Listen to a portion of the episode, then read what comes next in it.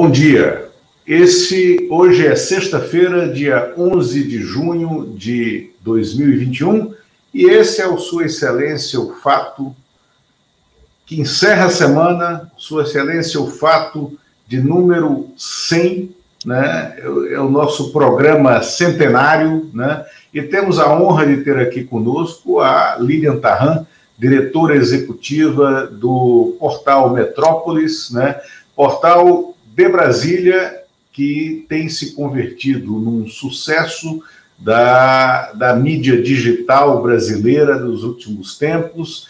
É, é um dos portais mais vistos, de maior audiência na internet brasileira e fazendo jornalismo, fazendo a separação, e eu vou explicar o porquê da, da provocação depois que os dois se apresentarem, Lília, e Humano, né, fazendo a separação fundamental né, entre joio e trigo e publicando e divulgando o trigo, relegando o joio ao papel que ele tem e deve ter, que é o de joio. Lilian, bom dia, é um prazer tê-la conosco. Humano, bom dia. Bom dia, Lilian, bom dia, Lula. Muito bom dia, muito obrigada pelo convite. Eu estou muito honrada de estar aqui nessa manhã, é, batendo esse papo aí com dois craques, colegas queridíssimos que me ensinaram muitíssimo na carreira. Então é, uma, é um enorme prazer a gente poder discutir aí um pouquinho desse, desse ambiente. A gente que vem aí de uma é, de uma experiência, né, de fazer jornalismo no papel, diário, depois semanal, Estou falando aqui com os mestres, hein? Eu, eu tive uma pequena ponta é, de experiência nesse sentido, e depois é, a gente ter a chance de, de descobrir aí as, as qualidades, os desafios dessa produção de conteúdo é, diário, não é mais diário, né? É hora a hora. Esse jornalismo digital que não tem não tem um momento para começar e também não tem para terminar. Então é um desafio muito grande e eu fico muito feliz de poder estar aqui hoje batendo um papo sobre o assunto. Maravilha, Lilian, muito obrigado. E olha só, é, como eu e vocês sabem disso, eu sempre acreditei no meu taco de colocar um tema em pauta e a gente deslindá-lo, mesmo que os fatos não estivessem tão fortes mas os fatos ontem insistiram em acontecer para ajudar a nossa conversa. Com dois exemplos. Né? Vamos debater aqui a necessidade primordial do jornalismo neste cenário atual, não só brasileiro, mas do mundo. E ontem, o Jornal Nacional da Rede Globo, que segue como é, o principal polo de notícia né, da mídia tradicional brasileira, da TV aberta, que ainda tem a sua força imanente, e não é razoável a gente achar que não tem essa força. O Jornal Nacional da Rede Globo inaugurou um quadro ontem é, com a, a, e vai passar a partir de agora a gravações de é, é, é contatos, de, de, de, de interlocuções privadas entre os seus jornalistas, os seus repórteres e os seus familiares, dizendo que aquilo é para mostrar que quem faz jornalismo é também é, uma pessoa normal. Eu achei, sinceramente, um pouco bizarro e anacrônico isso. Porque será que só eles não sabiam que quem faz jornalismo é pessoas normais, são pessoas normais? Será que só eles não sabiam que não existe uma coisa que a gente. É, é, desde a universidade eu me debatia com isso com os meus professores. Não existe uma ética do jornalista, existe uma ética do cidadão. O jornalista não pode achar que tem uma ética diferente da ética do cidadão comum. Porque se ele se acha diferente do cidadão comum, né, ele já passa a enxergar as coisas de forma torta. Então, eu considero isso uma bizarrice desses tempos e uma descoberta de quem parecia não estar olhando para é, a cena, para a floresta inteira, apenas para a árvore do seu quintal. E em paralelo a isso, como os fatos insistem em acontecer, Jair Bolsonaro, né, ainda presidente da República, é, numa cerimônia no Palácio do Planalto, criou um novo factoide. É, disse de uma maneira agressiva, até de uma maneira que desqualifica o ministro da Saúde, Marcelo Queiroga, que o defendeu né, de maneira aferrada nas duas vezes que foi convocado a CPI do genocídio no Senado, né, e tratou o Queiroga como se fosse um capacho, né, ontem, né, no Palácio do Planalto, e disse: Olha, encomendei lá para um sujeito aí, não sei se vocês conhecem e tal, chamado Queiroga, um estudo sobre o uso de máscara, para dizer que máscaras eh, não serão mais necessárias para quem já teve a doença, para quem já teve o Covid, para quem eh, já foi vacinado, será apenas para quem eh, está com o vírus. Como se ele atacou né, do nada, ele atacou do nada um dos princípios basilares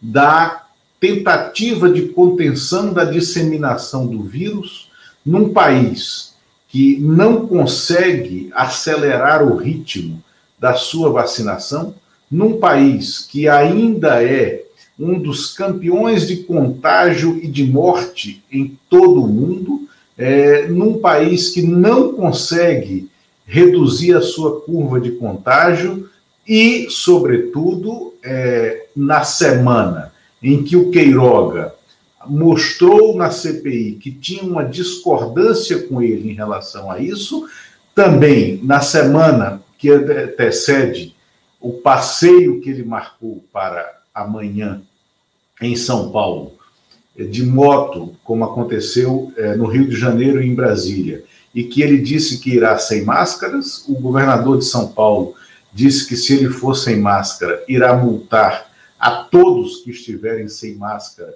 porque em São Paulo isso é proibido. Mas mais do que isso, no momento em que o Bolsonaro com a, a, a, começa a ficar claro que Há corrupção, sim, no governo, nessa teimosia dele em, em, em professar o uso da cloroquina, que há uma corrupção atávica dentro do governo, né? uma corrupção de Estado, e ele precisa, para isso, manipular o Tribunal de Contas da União.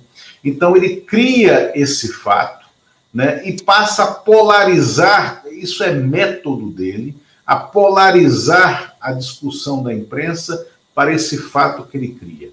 É, a gente não aprendeu nada nesses quase três anos de Bolsonaro no poder. A gente não aprendeu nada com a campanha assimétrica de 2018, a campanha na qual a mídia tradicional insistiu em cobrir o Bolsonaro como um candidato normal e um candidato é, que, apesar de ter 28 anos no Congresso, é, se dizia um, um outsider da política, e não era um outsider, era um insider da política, e pior do que isso, um insider das milícias, das milícias não só das polícias militares, mas das milícias do exército brasileiro, porque o exército, ele é, se revela miliciano na hora que deixa de punir o Bolsonaro. É, como a gente fazer hoje a cobertura de política, é, tendo que é, não só dar a notícia, mas contextualizá-la de maneira instantânea. William, você dirige um portal que é hoje um case de sucesso reconhecido é, é, em todos os meios né, é, é, é da, das novas mídias. Né, é, é, um, é, um, é hoje uma das maiores audiências da internet brasileira. Vocês têm apostado na qualificação né, do, do pessoal do portal. Né? E agora nós tentamos aqui, nós é, é, somos é, emergentes né, nessa, nessa, nesse universo, né, É, é possível fazer esse novo tipo de jornalismo, dando notícia e contextualizando, é, sem ficar aferrado aquilo que a gente tinha no passado como princípio basilar e que era um erro, né, da objetividade, do distanciamento jornalístico? Bom, é, eu vou eu vou começar. Eu posso começar comentando um pouquinho sobre sua primeira sua primeira fala é, desse quadro novo do Jornal Nacional. Você acabou citando ali logo assim que começou. Posso, posso começar? Claro, essa? tranquilo, o que você quiser. É, eu, eu, eu acho, Lula, que assim, é, existe um, né, uma necessidade é, de se humanizar a cobertura jornalística, aí não, não humanizar né, pra, é, é, em relação às, às histórias, é, é, um, é um, humanizar em relação a quem está contando a história. Né?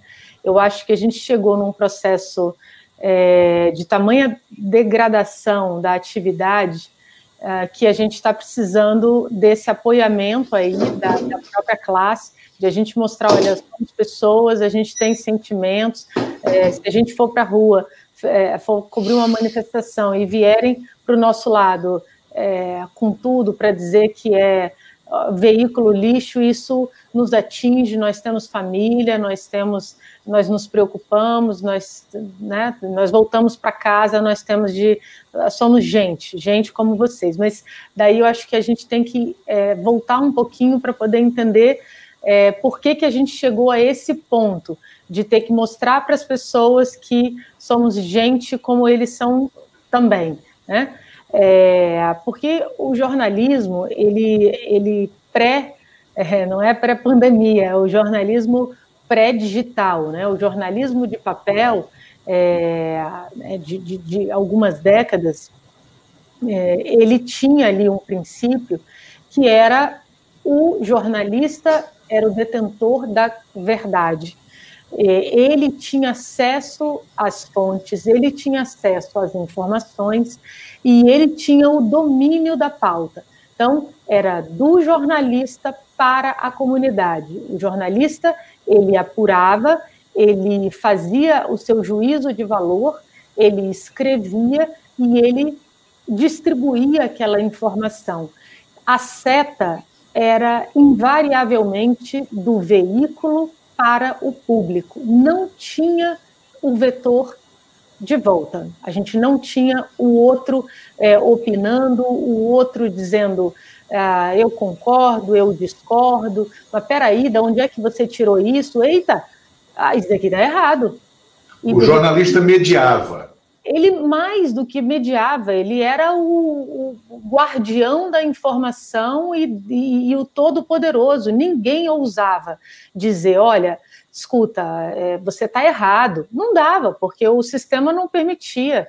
Assim, o, o, o, sujeito falava ali, gente, não precisa ir muito atrás. É só a gente ir. A, a, a, vocês são dois craques aí das revistas.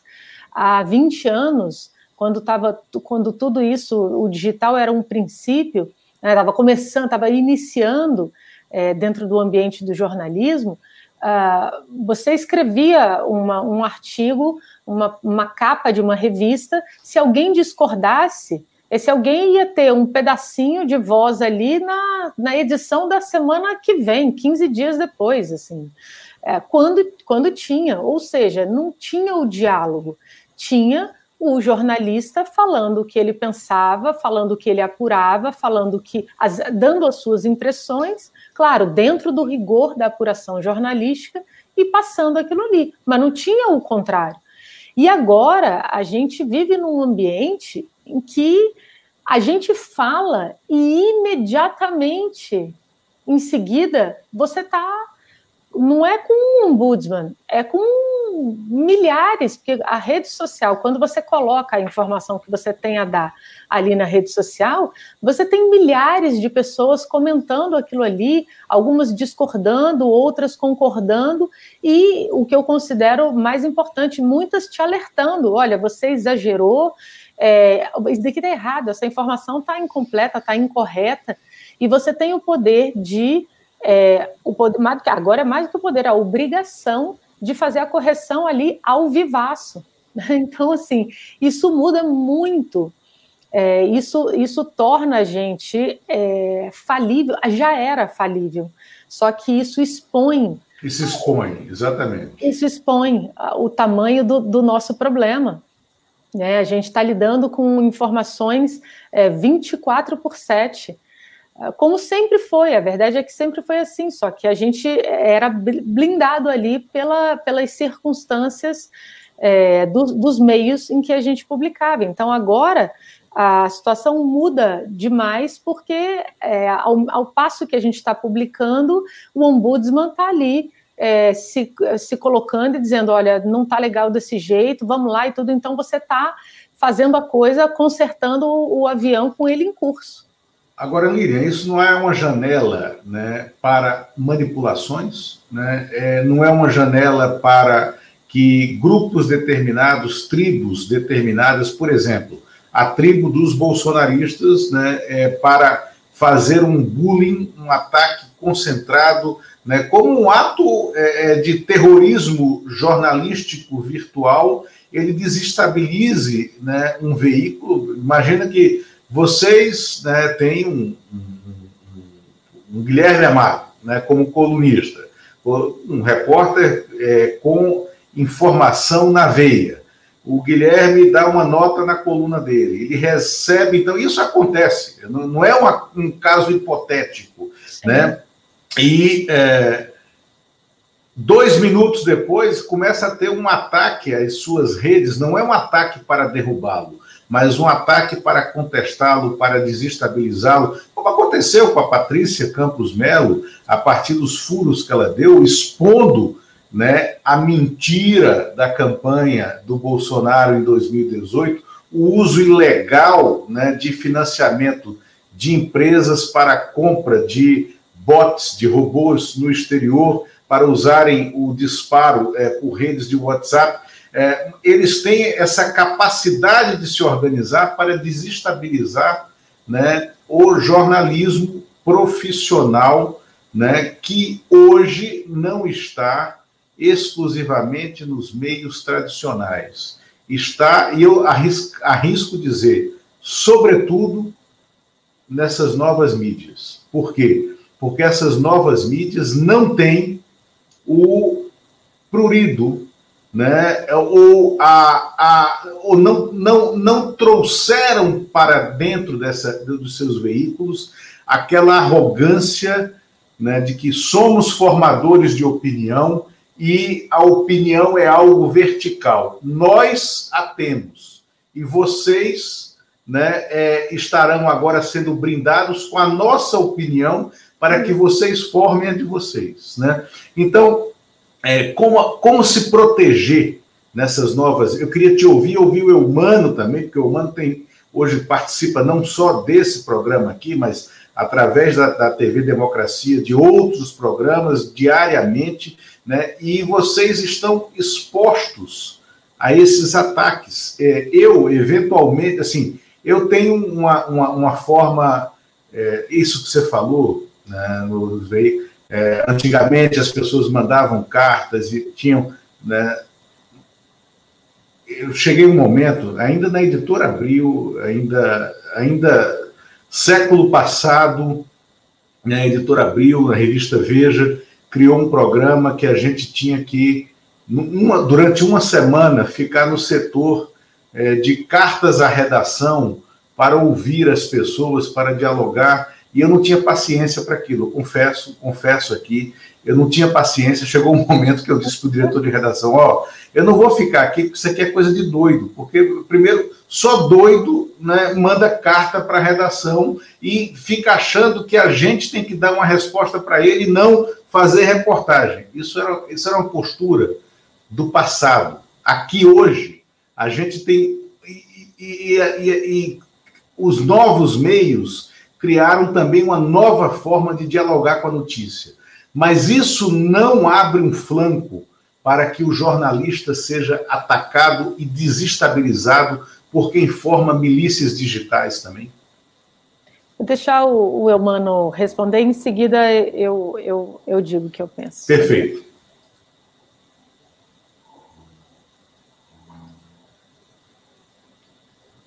Elmano, você está sem microfone agora. Agora com o microfone. Primeiro, Isso. obrigadíssimo, Lilian, pela presença aqui no Sua Excelência o Fato. Olha, Lula, eu confesso que, assim, eu nunca tive problema com esse tipo de perseguição, desdobramento, talvez pelo tipo de coisa que eu esteja fazendo. É claro que tem algumas manifestações ali raivosas e tudo, mas eu, não, eu nunca fui de treta em internet e, assim, não é uma coisa que, que realmente me incomode, não. É, eu queria passar a bola para a Lília, é, mas aí eu queria passar com um, um adendo. Tem um avião incomodando um pouquinho aqui, desculpa. É, o, o eu queria ter uma ideia da distribuição geográfica dos, é, dos leitores, do, do público do, do, Metrópolis. E isso eu queria que você se pudesse falar assim da distribuição no Brasil, de como é hoje a, a, o público do Metrópolis, e ter uma ideia do que, que representa nisso daí o bolsonarismo, para entrar no tema aqui da nossa conversa, um pouquinho da pergunta do Lula também, de como o bolsonarismo afeta aí a, o noticiário. Então, eu queria ter essa ideia, assim, que eu sei que o Metrópolis, o Metrópolis foi muito além aí da, das fronteiras, da, das divisas aqui do, do Distrito Federal, e ter uma ideia de como é que isso e, e essa questão política. Tá, perfeito. Bom, então, é, eu acho que, só voltando um pouquinho no que o, no que o Lula perguntou, eu acho que pau que bate em Chico, bate em Francisco.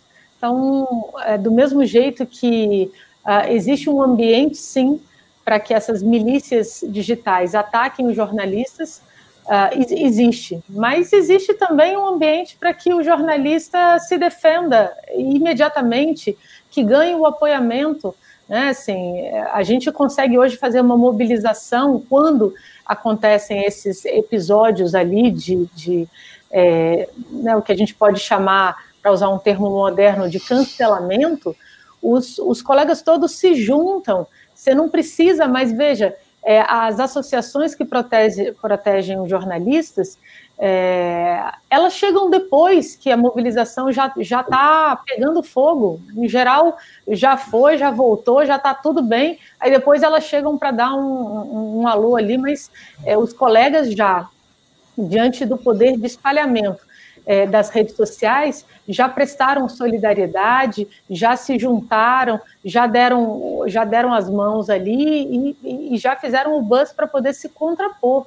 Agora, é, a gente tem que, tem que eu, eu, vou contar um episódio aqui é, só para poder é, demonstrar que essa a, errar, né, não é assim, eu sei que muitas vezes a gente está de um lado e a gente está é, tá, tá, tá, tá, no embate, mas errar é uma prerrogativa dos, dos dois lados.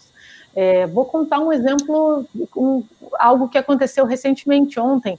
É, eu considero que a gente acerta bastante, especialmente é, levando em consideração que a gente produz uma média de 300 a 320 conteúdos por dia. Então, é difícil acertar 100% é impossível. Uh, a gente consegue, na maioria das vezes, é, levar rapidamente um conteúdo de valor e essencialmente correto, mas de vez em quando acontece o erro. Então, ontem, por exemplo, a gente, é, logo após divulgar rapidamente, acho que foi o primeiro veículo quem colocou no ar, reportou o pedaço do vídeo em que o Bolsonaro dizia que dava ordem para o ministro aquele, o Queiroga, é, que, que, que, ele deveria fazer um parecer para desobrigar o uso da máscara, a gente entrou, então a gente deu rapidamente, a gente viralizou no Twitter porque a gente colocou aquele trecho rapidamente. Não, não, não, é um furo, é só o fato de ser mais rápido. Então, o fato de ser mais rápido acaba. É, quem de... saca primeiro. Quem Exatamente. saca primeiro. Quem né? saca primeiro leva a prioridade ali de, da fala.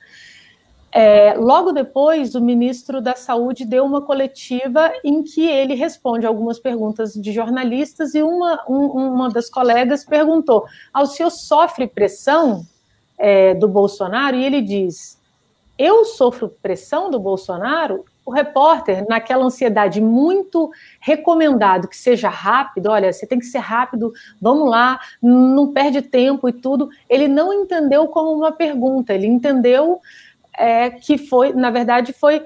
Ah, ele está afirmando que sofre pressão do presidente Bolsonaro. Ah, eu sofro pressão do presidente Bolsonaro. Então a gente vai lá, em coisa de cinco minutos, coloca no ar é, ministro Queiroga diz que sofre pressão do presidente da República. Veja, era exatamente o contrário. Na frase seguinte, ele dizia: não, eu não sofro pressão do presidente Bolsonaro. Eu trabalho em alinhamento com o presidente. Então, a gente deu, o, deu a notícia para cinco minutos depois ter que desfazer dessa notícia, como erramos ali, a gente chama de chapéu, quando você dá o push, aquela notificação por push, é, você coloca um, um, título ali, né? Na verdade, é um chapéu em caixa alta. Então, teve a caixa alta aí foi um erramos. É, eles, nesse, nesse, nesse ponto, eles tinham todos os motivos para poder ficar é, furiosos, porque a gente realmente tem um alcance muito grande. Mas foram decentes, ligaram e falaram: olha só, vocês entenderam é, exatamente o contrário do que o ministro disse. Então, assim, por favor, escute o vídeo e, e veja que ele está fazendo, ele está fazendo uma pergunta retórica ali para poder fazer logo em seguida dar a sua resposta. Então, é aquela história. É, é um ambiente que deixa todo mundo muito à vontade para poder ser rápido, para poder, às vezes, é, ser rápido além do, do, do necessário cometer erros. Agora, é um ambiente também que nos permite rapidamente corrigir o erro que eventualmente acontece. Então, eu só estou dando um exemplo da minha parte de, de, alguma de uma circunstância em que a gente errou ali para poder dizer que é, errar não é só o outro lado, não. De vez em quando acontece. Agora a gente também tem a condição de editar rapidamente, de, de corrigir o equívoco rapidamente e restabelecer ali, é, enfim, o, o, o, nosso ambiente. Mas o, o Eumano havia perguntado sobre a questão da distribuição. É, a, gente, a gente começa, né, Humano, é Humano que é um colega queridíssimo aqui de Brasília, né, conhece bem o, o jornalismo local, o jornalismo é, nacional também produzido a partir de Brasília. Uh, a gente começa como um veículo que enxergou uma janela de oportunidade de fazer a cobertura é, no Distrito Federal, aí co cobertura comunitária mesmo. Então, durante mais de ano, um ano e meio mais ou menos, a gente se dedicou essencialmente a fazer a cobertura é, do Distrito Federal enquanto cidade, né, é, cobrindo mesmo é, Brasília e, e, as regiões administrativas aqui que compõem o Distrito Federal, é, buraco de rua, violência que é muito muito grande, um pouco de poder aqui local, e foi assim que a gente uh, conseguiu criar o nosso primeiro público.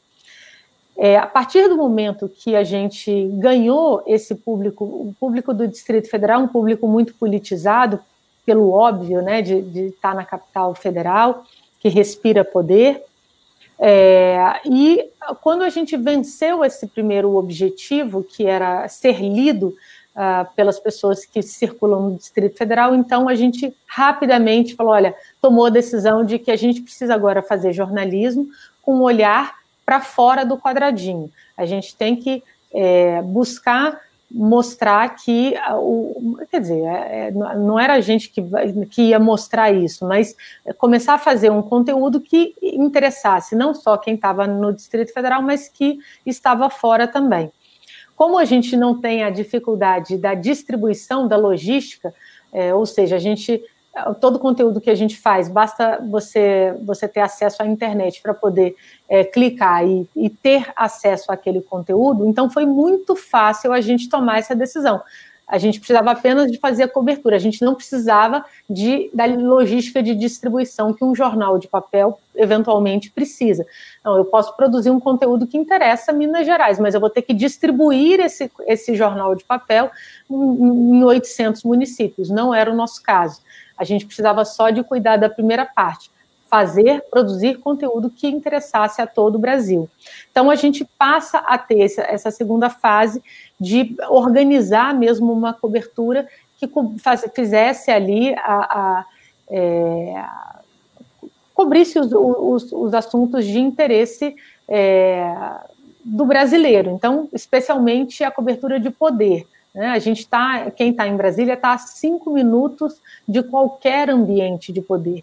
Então, quando a gente começa a fazer essa cobertura mais nacional, a gente começa a ter um, um, um, uma audiência muito muito externa ao Distrito Federal. Então, hoje a gente tem muito mais pessoas nos lendo a partir de São Paulo, é o nosso primeiro público, depois vem Rio de Janeiro, depois vem é, Minas, é, Goiás e o Distrito Federal.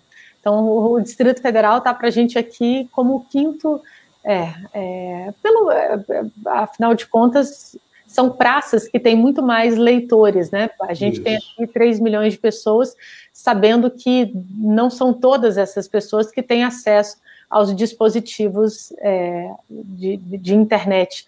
Então, a gente acaba tendo muito mais leitor fora do que no Distrito Federal. Então, assim, hoje é mais ou menos dessa forma que está distribuído, distribuída a nossa audiência. Microfone, humano. Não, é isso, mas é, pode falar, Lula. Era, a minha pergunta era essa, por enquanto. Não, ah, perfeito. Bom, Lilian, você traçou, eu, eu não tinha ideia dessa, é, desse ranking né, de leitores, né, de, de, de pessoas que visualizam, que navegam pelo Metrópolis, não sabia. É fabuloso isso, porque, de fato, é, Brasília, desse microcosmo do poder e de uma cidade que é vocacionada para o poder federal, mas tem que existir também como cidade da vida real, do dia a dia das pessoas, né, de é, 3 milhões e meio de pessoas que estão aqui nesse, a gente chama do quadradinho aqui dentro, né, é, Brasília carecia, sempre careceu, de um veículo que não poderia nascer mais no papel por todas as deficiências. Há, há três anos, há, não, mais do que isso, porque ainda era o Otávio Frias Filho. O Otávio Frias Filho eu encontrei por acaso num almoço em São Paulo, é, e a gente conversando sobre os custos de fazer jornal, ele disse: Olha, é, para mim, hoje, na Folha de São Paulo, isso faz talvez cinco, seis anos, na Folha de São Paulo, é, há a, a, aliás, atividades que não são atividades fim da redação, como impressão, gráfica, distribuição, administração em geral da empresa, me consome 68%. 68% né, dos custos da Folha de São Paulo. Não é, isso não é a redação. Então, como é que eu vou ter esse custo de papel? E desses 68%, o maior custo era impressão e distribuição. Né? É, vocês nascem prescindindo disso. E aí nascem como um veículo local que aprendeu a se tornar um veículo nacional, dialogando com esse vácuo de cobertura que existe em Brasília de cobertura do poder local. Que vocês enxergaram que o Poder 360 do jornalista Fernando Rodrigues também enxergou com outro viés, e aí me arrisco a dizer, vou dizer aqui, é, é, que, e quem antecede vocês nessa blogosfera é o Brasil 247, por exemplo, que nos reproduz, né?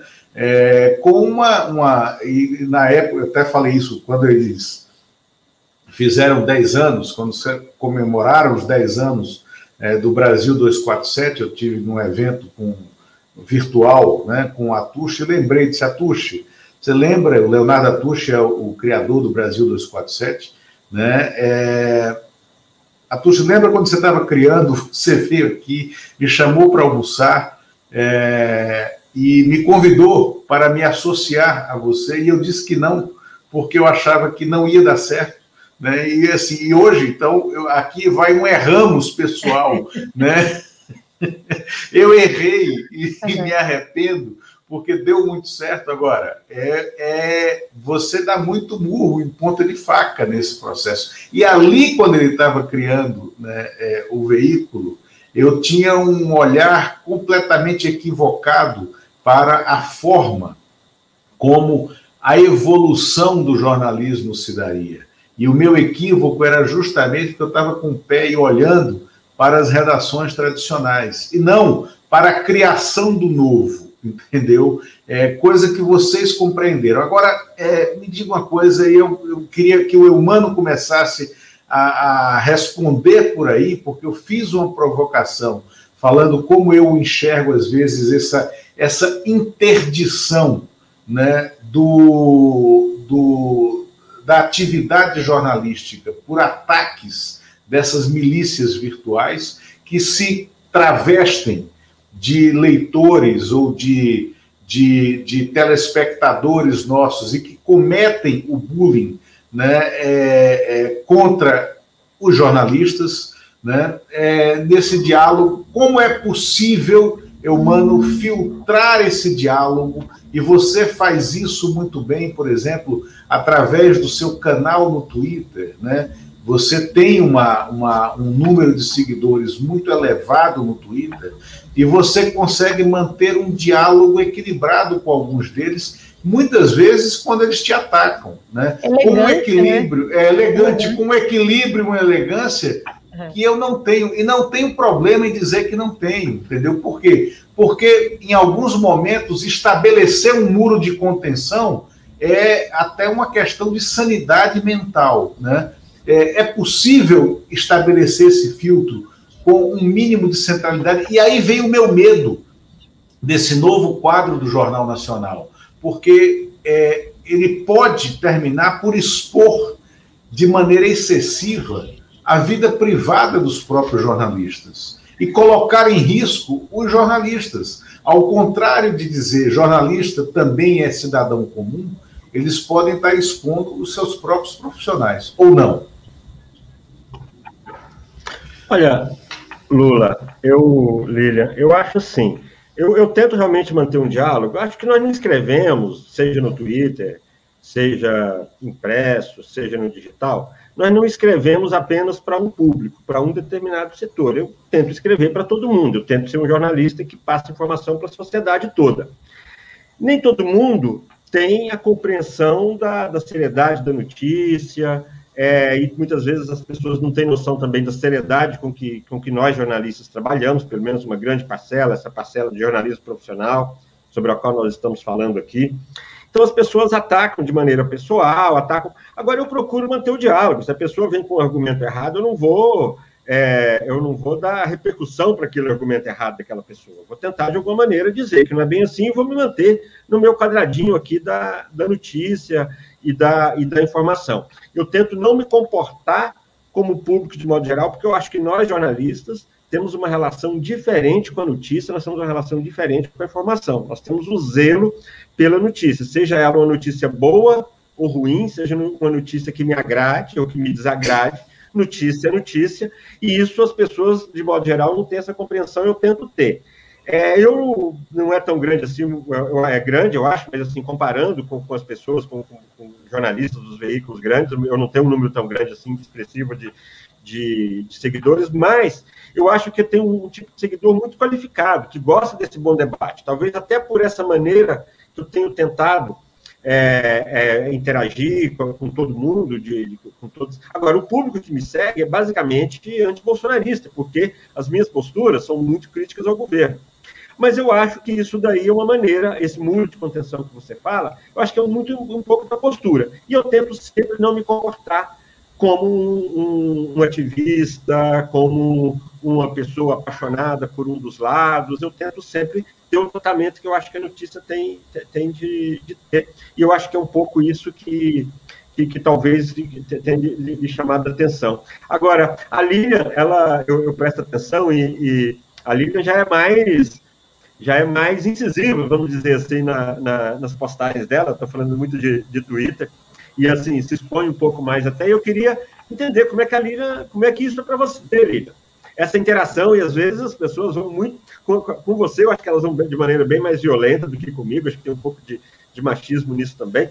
Mas eu queria entender como é que você, repassar para você aí essa pergunta. É, eu, assim, é, eu, mano, as suas redes, né, a gente, a gente se acompanha ali e tudo, eu vejo, existe um engajamento muito grande, né, e eu acho que é aquilo que você fala mesmo, é, você tem um público cativo ali que, que dialoga com você sempre em alto nível. É, eu, da, da, da, minha parte, eu acho que tem um pouco, é, assim, eu sou às vezes um pouco, eu já fui até muito mais, atrevida ali, já sair, partir para pancadaria com, com alguns parlamentares, enfim, é, é, já tive algumas experiências ali de falar o que eu queria e também, eventualmente, escutar o que eu não gostaria. E tudo bem, né? Assim, talvez por fazer isso desde o primeiro dia que o Twitter estava é, disponível, eu aprendi a, a, a lidar. Eu, eu acho muito curioso que eu mesma não tenho é, não me sinto atacada é, como quando o meu filho olha, poxa mãe, você viu o que falaram aqui de você, a minha mãe, olha isso e tudo. Gente, tá tudo bem, tá, é, tá, tá tranquilo, faz parte do debate, não tem problema. É, as pessoas às vezes ali estão criticando não, não a pessoa, mas o que a gente representa, e isso, engraçado, eu, me, eu consegui me blindar um pouco é, do efeito que essas críticas, às vezes absolutamente é, é, é, distantes do, do, do, posicionamento político, né, mas as críticas elas extrapolam ali a questão ideológica, né, e está aí é, um, um pouco do incômodo, mas, mas tudo bem, não, não é algo que me incomode, não. Assim, eu aprendi aquilo que eu acho que é bastante é, despropositado, eu vou lá e bloqueio mesmo, sem nenhum drama de consciência, sabe? Se a pessoa chegou ali no, na postagem para xingar, nem, nem pensar, vai buscar outro, vai xingar outro, sem, nem, sem nenhum drama de consciência. É, então eu aprendi a lidar dessa forma e também ao, ao, com o tempo, né? Eu acho que a gente está aprendendo constantemente é, eu tinha uma postura, acho que às vezes até mais é, despojada mesmo de lidar no, nas redes sociais, e depois é, eu fiquei um pouco mais ciosa ali é, para poder, até porque como eu represento hoje um, um veículo, então para não ficar parecendo que aquilo que eu estou eventualmente opinando ali é a opinião do veículo também, então eu acabei é, botando ali um pouquinho de, de freio nas minhas é, colocações para não expor é, o veículo que eu represento. Mas eu acho que no meu caso a fórmula ali para é, fazer a coisa acontecer sem muita preocupação, é, maior parte dos comentários eu não leio quando eu vejo que tem algum comentário que é muito é, enfim, menos elegante, aí eu, eu realmente tomo a decisão de, de, de, bloquear aqueles que, olha, sempre que alguém me pergunta alguma coisa, eu vou atrás de responder, e muitas vezes as pessoas perguntam é, fato, querendo saber uma informação objetiva. É, outro dia eu postei alguma coisa sobre vacinação, e, e o interlocutor falou assim, olha, eu, eu gostaria de saber se esse grupo aqui vai estar disponível. Eu fiz eu parei tudo que eu estava fazendo para poder é, pedir ali aos colegas que fizessem uma apuração específica é, sobre o que o, a pessoa estava é, perguntando. Então, assim, todas as vezes que eu posso usar o, o é, a rede social como uma plataforma ali de serviço, eu uso e dá muito certo. Assim, várias, várias vezes a gente teve a oportunidade de solucionar algumas questões a partir do ambiente do, do Twitter. Para citar um exemplo, porque eu acho que no final das contas o jornalismo serve é para a gente prestar um serviço e nada melhor do que na prática a gente resolver uma questão. Então, eu estou com um caso de uma moça aqui, que na semana passada eu a conheço pessoalmente, eu acompanho o drama dela. Ela tem um filhinho que uh, tem seis anos. Uh, o Eumano caiu? O Eumano caiu, mas pode continuar, continue. Ele tem seis aninhos. E ele tem uma doença rara que é uma, uma intolerância severa a, a, a lactose. Mas a intolerância dele é tão grande que se ele encostar, não precisa de ele tomar o, o, o leite ou comer o queijo. Se ele encostar em qualquer coisa, qualquer derivado de leite, ele tem uma reação alérgica que pode levá-lo a um colapso. É, o governo do Distrito Federal subsidiava um remédio é, que é capaz de reverter esse quadro de alergia severa. Então, há, alguns meses, a mãe, que é mãe de dois filhos, é faxineira, essa mãe deixou de receber essas ampolas que são francesas e que salvam a vida do menino por conta de R$ 1.300. São R$ 1.300. Ela precisa dar esse remédio constantemente? Não. Esse remédio precisa ser administrado cada vez que ele tem um episódio. Quer dizer, é uma, na verdade, acaba sendo é, um antídoto ali para algum acidente, se o menino encostar em alguma coisa que vai provocar alergia nele. Muito bem, o GDF deixou de prover esse remédio para essa criança. A gente fez a matéria nessa semana passada e eu imediatamente coloquei no Twitter. A resposta veio do Twitter, um empresário que não quis se identificar. Ele falou assim: olha, se a gente for esperar o poder público, a justiça decidir, a gente esse menino é capaz de ter um episódio aí que pode levá-lo à morte. Então, eu tenho uma associação que é, eu faço parte, na verdade, de uma associação que todas as vezes que tem esse tipo de situação, a gente, a gente media e a gente consegue, muitas vezes, resolver o problema. No final da história, ele conseguiu 30 ampolas, eles compraram ali, eles conseguiram uma doação de 20, compraram as outras 10 e, ela, e ela, é, sub, eles subsidiaram é, 30 ampolas para para a moça, ou seja, é, ela usou uma ampola no ano inteiro, no ano passado. Então, é, tem, tem aí a solução para né, para muito e muito tempo, e essa solução veio a partir de um serviço prestado no Twitter. Maravilha, essa força de mobilização que as redes nos concedem, aí ela é campeã, é imediata, é brilhante. Agora eu faço uma pergunta a vocês, queria que o Eumano começasse a responder. É, me diz uma coisa, o Bolsonaro e as milícias bolsonaristas, disseminadoras de mentiras, de vilanias, elas estão ganhando ainda essa disputa nos meios digitais? Eles conseguiram, ou eles estão ainda conseguindo nos manter, nós, jornalistas profissionais, nas cordas nesse ringue? Lília, primeiro? Eu vou falar? Não, você, você. Eu? eu... Uh, olha, eu. Eu acho, eu acho assim, ó. É, eu não tenho dados, eu não, eu não, eu não, eu não faço acompanhamento aí com, com as ferramentas, mas eu vejo notícias sobre isso. E eu sei que o engajamento bolsonarista, da, da, dos bolsonaristas, ainda é muito grande. Às vezes, em dias de CPI, eles conseguiram ter mais engajamento até do que, do que a, o, o lado contra o Bolsonaro. Agora, eu acho que aos poucos as coisas vão caindo no lugar. Mas aquele setor, os 30% do Bolsonaro, continua no, fazendo ataque frontal à imprensa o tempo todo, e isso, sem dúvida, representa aí uma. Isso, isso interfere negativamente contra nós. Eu, eu acho que eles ainda, ainda têm um poder muito grande de disputar informação.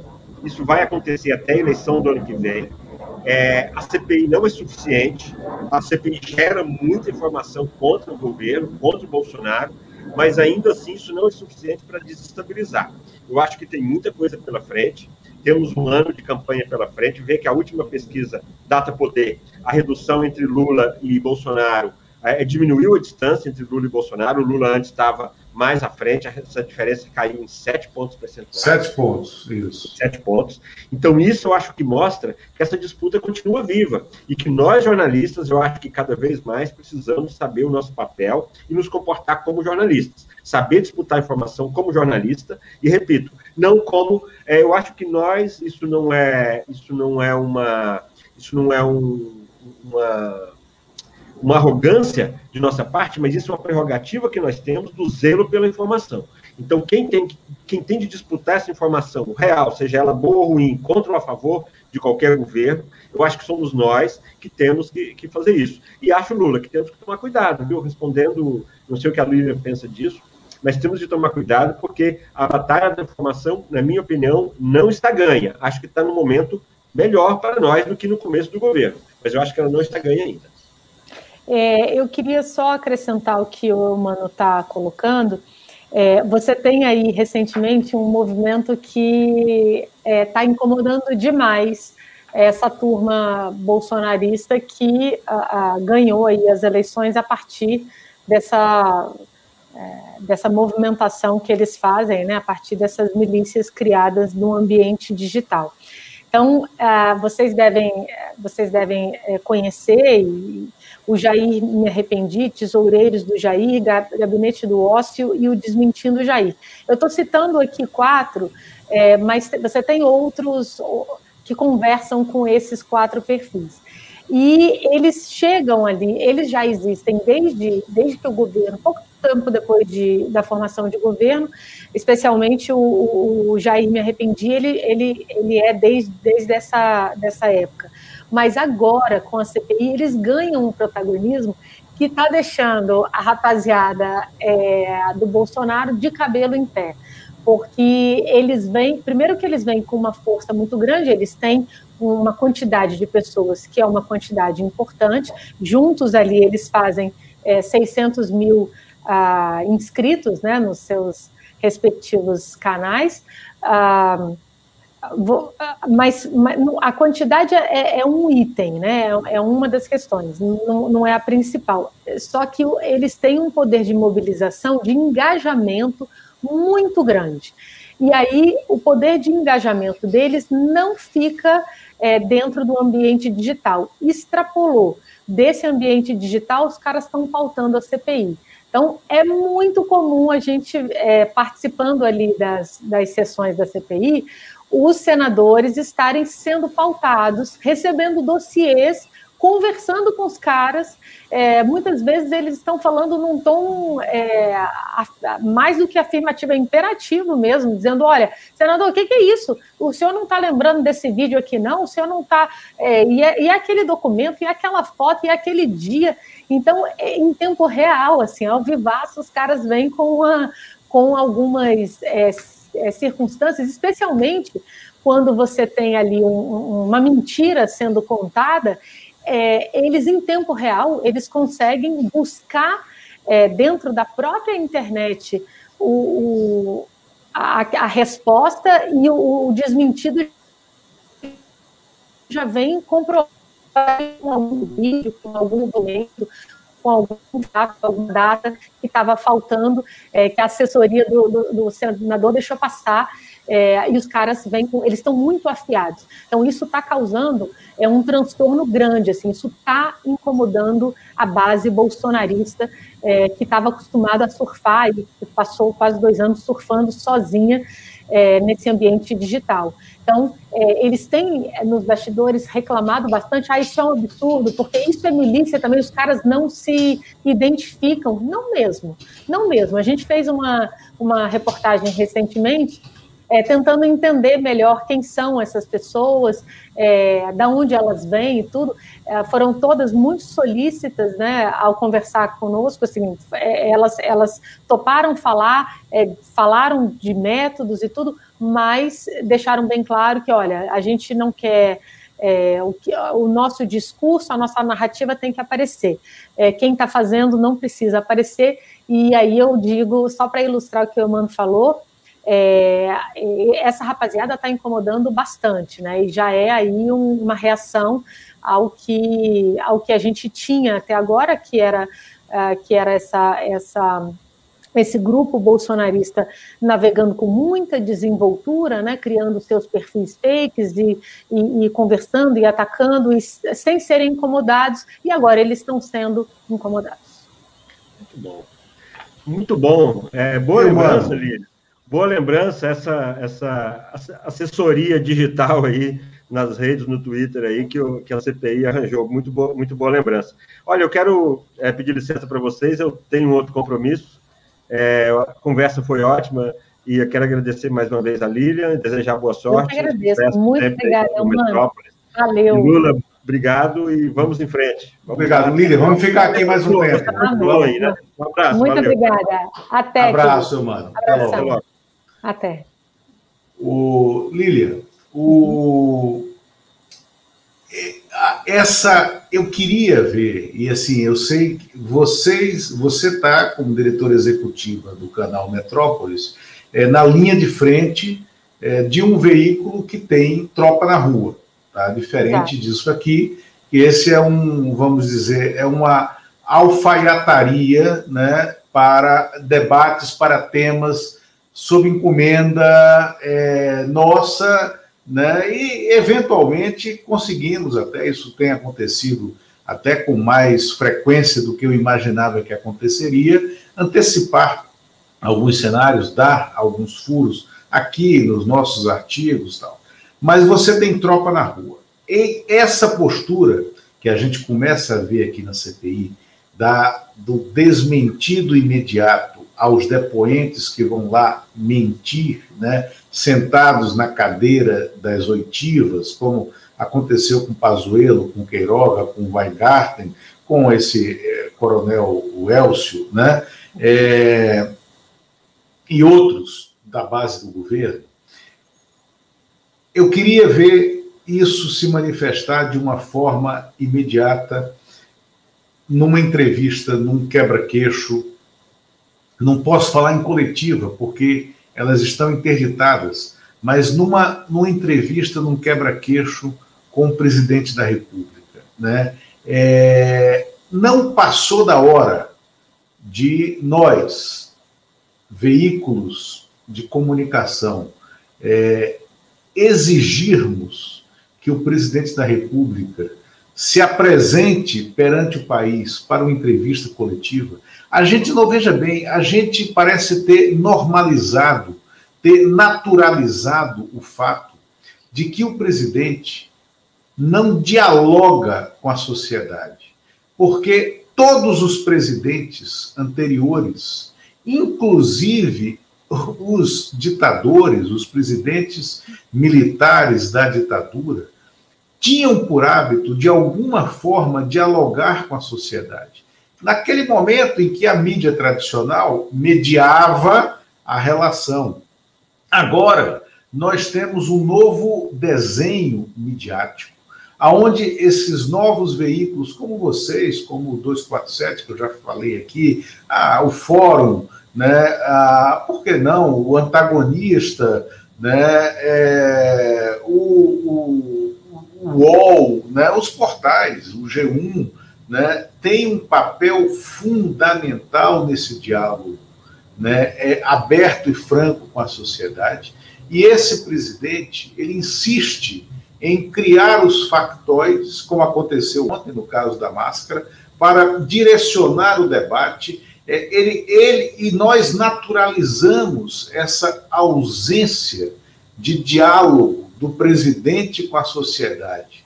E a gente não chegou a hora de nós é, é, nos unirmos por meio das associações. O Renato Ferraz, jornalista aqui de Brasília, trabalhou com você lá no Metrópolis também.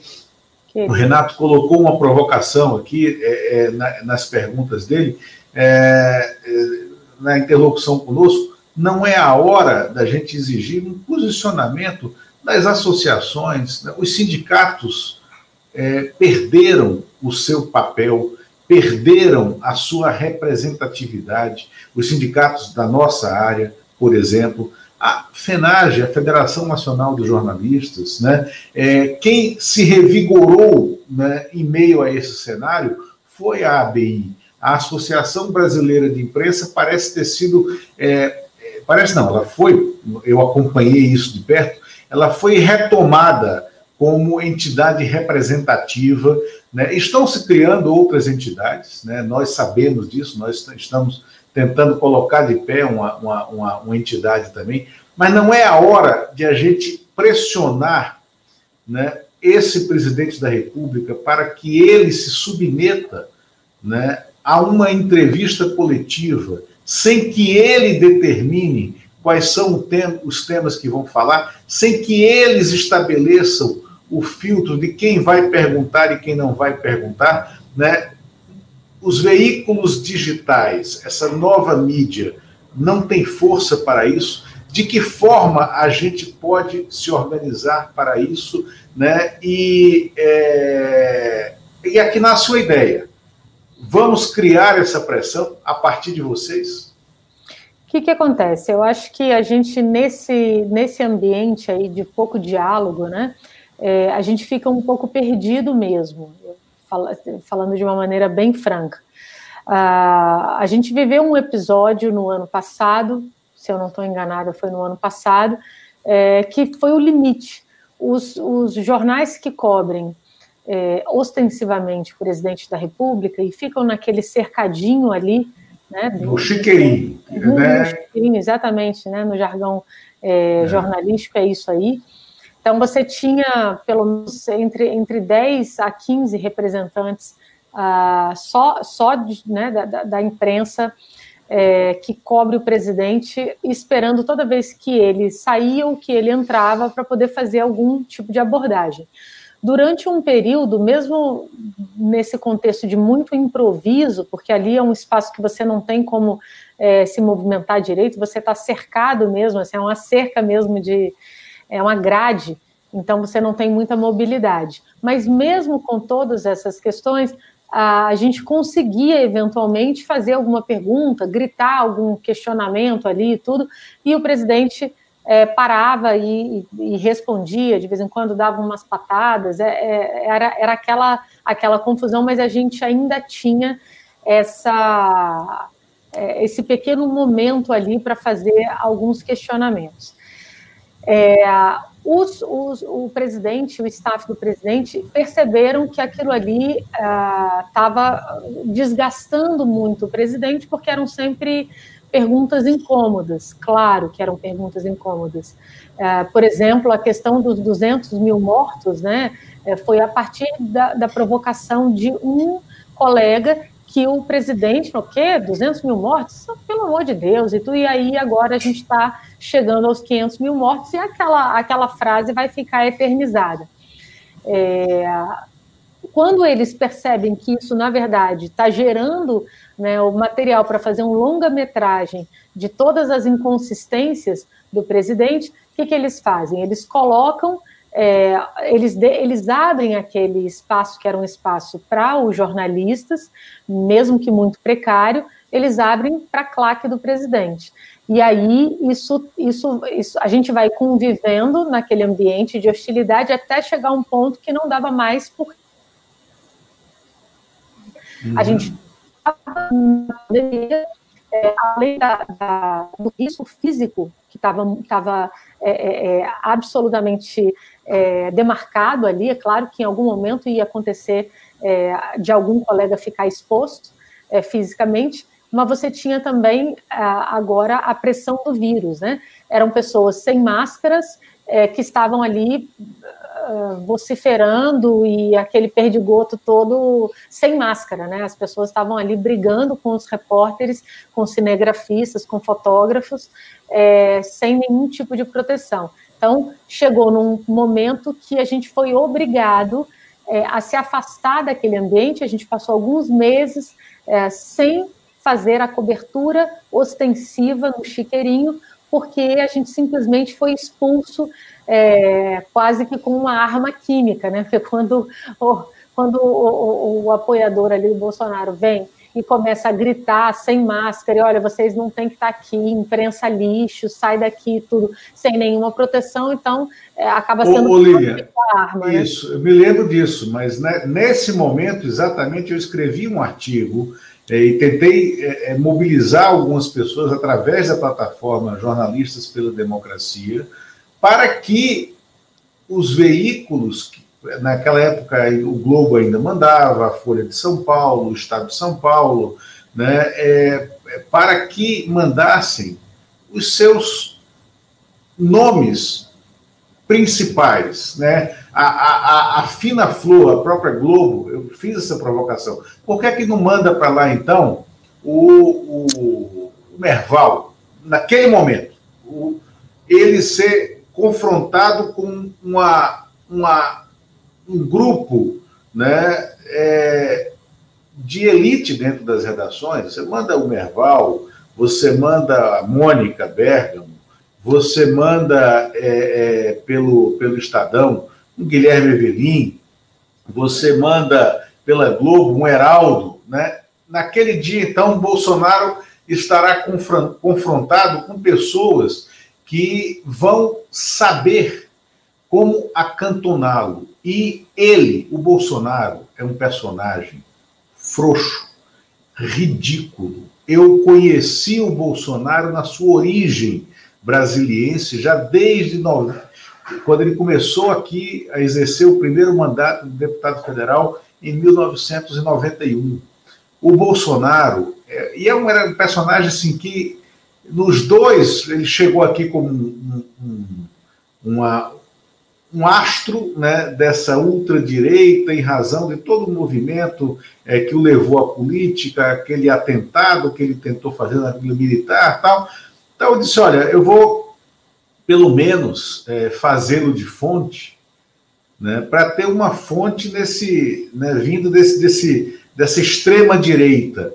Mas ele é, é tão ignorante, tão completamente é, é, é sem conteúdo, né? E, e apenas um, um, personagem grotesco que eu já lá atrás, já em 92, 93, eu tinha desistido de sequer cumprimentá-lo na Câmara dos Deputados pela por um absoluto asco, né, de convivência que eu tinha com ele, né? É, mas, e, mas eu sei que ele é frouxo ele é frouxo. Esses arroubos, né, é, que denotam uma certa ignorância, uma certa grosseria, isso tudo é uma, uma, um disfarce para a ausência, para a covardia do Bolsonaro.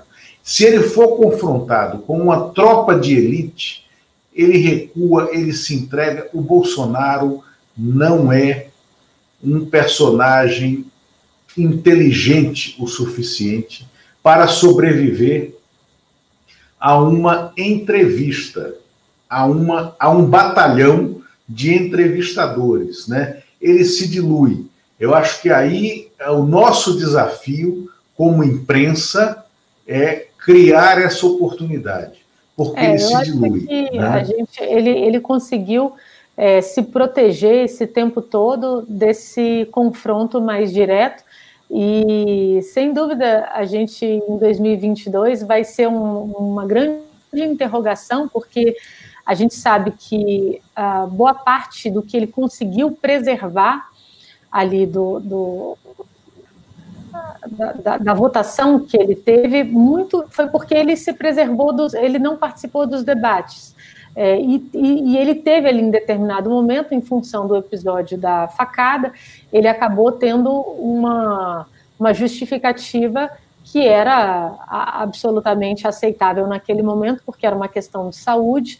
Então, ele se blindou desse confronto, é como você está falando, uma coisa é o cara tá com o microfone só ele falando sem ninguém questionar, a outra é uma tropa de choque que está ali colocando é, nas cordas. Então, a, como é que ele vai reagir? Ele não vai conseguir passar uma outra campanha inteira é, sem fazer esse confronto, sem participar dos debates. Então, isso daí vai ser um ponto bastante interessante, porque é, o que, que ele, qual, qual, é o argumento para poder não é, prestar contas depois de, de, ter quatro anos aí como à frente, né, se ele chegar ao final do, do tempo regulamentar, é, como é que ele vai agir? Ele vai se furtar a todas as entrevistas, ele não vai fazer, não vai participar das sabatinas, ele vai fugir dos debates.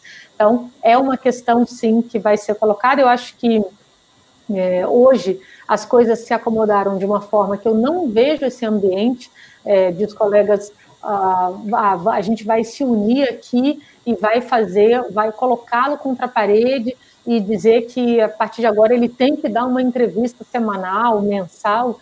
Bom, a gente pode até dizer isso, mas ele daí a ele aceitar é uma, Não, isso. Se não, é, se não o quê? Senão ele vai continuar uhum. sendo o que ele é, ele não está nem isso. aí, ele, e, e pronto. É, eu acho que a gente não tem argumentos para poder convencê-lo uh, de é, nos, no, nos, prestar esses esclarecimentos no formato que a gente julga que é o formato ideal. Então, é, agora eu penso que dentro do contexto das eleições ele vai precisar, essa, esse vai ser um ponto né, vai, vai, vai pegar muito mal. Assim, é claro que a, a, equipe de campanha ali vai fazer um, um, balanço, ah, mas não é melhor ele ficar calado é, o tempo inteiro dentro do ambiente de participa de debate, participa de sabatina, né, ele vai dar entrevistas. É, acho que quando eles forem tomar essa decisão, muitas questões virão aí, é, vão, vão ser colocadas e uh, lógico que ele vai ter um desgaste se ele não for para o debate. Talvez o desgaste para o debate seja maior ainda, mas eu não sei se vai ser possível ele se abster como foi em 2018 de fazer essa conversa intermediada por jornalistas. Perfeito, Lilian. É, chegamos, passamos até um pouco do nosso, do nosso tempo aqui. É, te agradeço. Essa provocação eu vou tentar criar um grupo e vou te colocar nisso para que a gente faça institucionalmente, para que ele se apresente, porque eu acho que uma vez cobrado, desafiado, é, ele, ele tem aquela coisa do, do, do machão, né, que é, pode comprar esse desafio, porque ele é um primário. Né? É, vamos fazer isso institucionalmente. E te agradeço bastante a presença aqui, foi um prazer tê-la conosco, né? Eu que agradeço. E sigamos em frente. Vamos ter, criar formas de nos encontrar mais, mesmo durante essa, essa pandemia que nos obriga a reservar, né, a ficar reservados, né? Afinal de contas, estamos na mesma cidade. Um grande abraço. Muito obrigada. Foi um prazer enorme estar aqui com vocês hoje. É uma alegria estar falando sobre todos esses assuntos tão interessantes, falar para o seu público, enfim. Muito obrigada de coração. Eu espero que venham outras oportunidades de a gente estar mais próximo. Obrigada. Não, haverá. Obrigado, Lilian.